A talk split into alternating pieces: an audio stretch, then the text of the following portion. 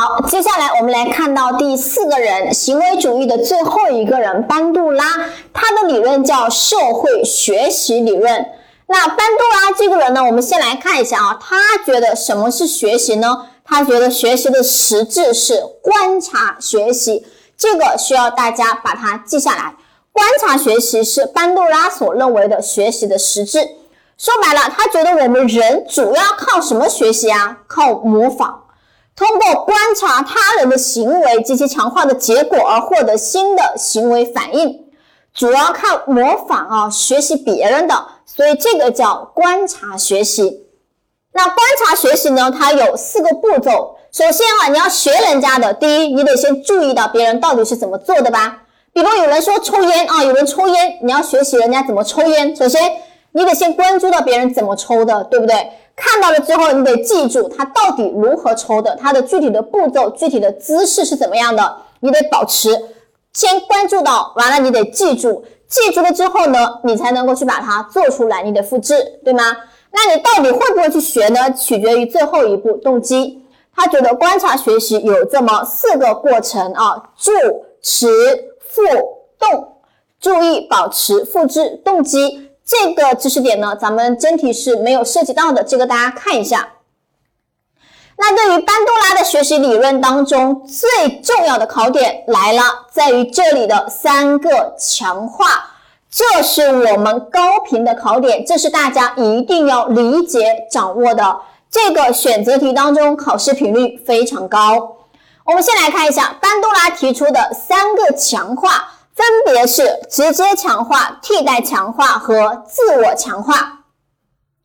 我们现在一个一个来看啊。第一个，什么叫直接强化呢？他说，学习者表现出观察行为而受到强化。给大家举个例子，如果甜甜同学上课犯困，上课犯困的时候被老师抓到了，老师跟他说：“来，你站着听课。”他是不是直接被逮到、被罚站了呀？那在这里啊，甜甜同学受到的就是直接强化，直接罚到他身上来了啊，这叫直接强化。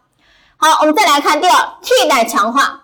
学习者通过观察他人的行为所带来的后果而受到的强化。如果甜甜同学上课犯困，小明同学上课也犯困。然后呢，甜甜同学被老师抓到罚站了，对吧？那小明一看，哇，他被罚站了呀，那我立马我也不敢犯困了。在这里你会发现，甜甜同学是直接被罚站的，所以甜甜同学受到的是直接强化。但是小明同学是不是因为看到甜甜被罚站，所以他也不敢犯困呢？小明是没有直接受罚的，在这里小明受到的就叫替代的强化。它是一种间接性的，大家听明白吗？你是通过观察别人的后果，而你自己受到了强化嘛？所以它是间接的哦。小明受到的就是替代强化。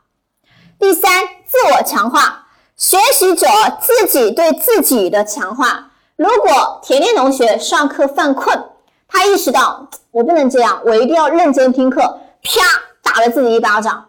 那你这种方式哈，自己给自己的，那就叫自我强化。这是班杜拉提出来的三个强化，大家理解了吗？我们生活中经常有一个成语叫杀鸡儆猴，大家听过这个成语吧？杀鸡给猴看，对不对？起到一定的震慑作用，是不是威？是不是为了威慑一下这个猴子？你看他下场这么惨，你给我老实一点。那杀鸡儆猴这个词，大家看一下，代表的是哪一个强化呢？没错啊，这是典型的替代性的强化，是它啊，是替代强化。所以如果题干当中问到你啊，杀鸡儆猴指的是哪一个强化？选它你就没有问题了啊，两分到手。好，大家来看一下这个图，这个小宝宝受到的是一种什么强化呢？对，这是非常典型的替代强化，对吧？你不吃饭，你看不吃饭，看一下不吃饭的下场就是这样的，啊，把这个娃娃给揍一顿，完了就乖乖吃饭了啊，这就是一种非常典型的替代强化。所以大家重点理解啊，这是班杜拉在这个学习理论当中最重要的考点。你重点理解这三个强化就可以了。考试呢，主要就考它。好，这是行为主义的四个人，已经给大家讲完了啊，已经讲完了巴甫洛夫的经典性条件反射，桑代克的事物说，斯金纳的操作性条件反射，以及班杜拉的社会学习理论。行为主义就到此结束。好，接下来我们来看认知主义。认知主义在这里呢，会有五个人，五个人。但是呢，我们先来明确一下重点：这五个人并不是每一个人都很重要，都考过啊。根据我们的考试情况来看，首先最后一个人奥苏博尔，这是我们要重点掌握的。考试咱们真题啊，他考得多，他考得多。其他几个人呢，出现的概率非常的少。咱们这个布鲁纳呢，啊，这么多年也就考了一个选择题啊，只考了一个选择题。除此之外呢，像这个科勒、托尔曼，咱们题目当中啊，咱们的考试当中呢，根本就没有涉及到。所以，我们先明确重点，主要在于这个奥苏博尔这个人。而对于加涅呢，其实加涅不知道大家是否记得，咱们前面学过他的一个理论。加涅的学习结果分类，颜值太动人，这个是加涅最重要的考点啊。其实在这里呢，它并没有什么理论，所以总的来说，五个人咱们就一个重点，谁？奥苏博尔，大家重点标记出来，他是最重要的。好，咱们先来看第一个人，科勒。科勒提的理论呢叫完形顿悟说。他呢是拿大猩猩做的实验啊，他的大猩猩摘香蕉的实验。刚才呢有跟大家说过，其实科勒这个人，咱们的真题当中并没有涉及到，都没有考过这个人。所以呢，大家只需要了解科勒提出的理论叫什么呢？叫完形顿悟说就可以了。咱们就记他的人名和名字。第二个人呢叫托尔曼。托尔曼的理论呢，叫符号学习理论。他是拿老鼠做的实验，他的老鼠走迷宫。他觉得学习是一，主要是什么呢？是形成认知地图。他觉得学习就像老鼠走迷宫寻找食物一样的，在脑子里已经构建好了这个解决问题的这个各种途径啊。这个叫认知地图，所以呢，大家只要看到这个词“认知地图”，你要联想到这是谁的理论呢？托尔曼的理论就可以了。因为这个人的理论呢，咱们考试当中呢也并没有涉及到啊，都没有考过。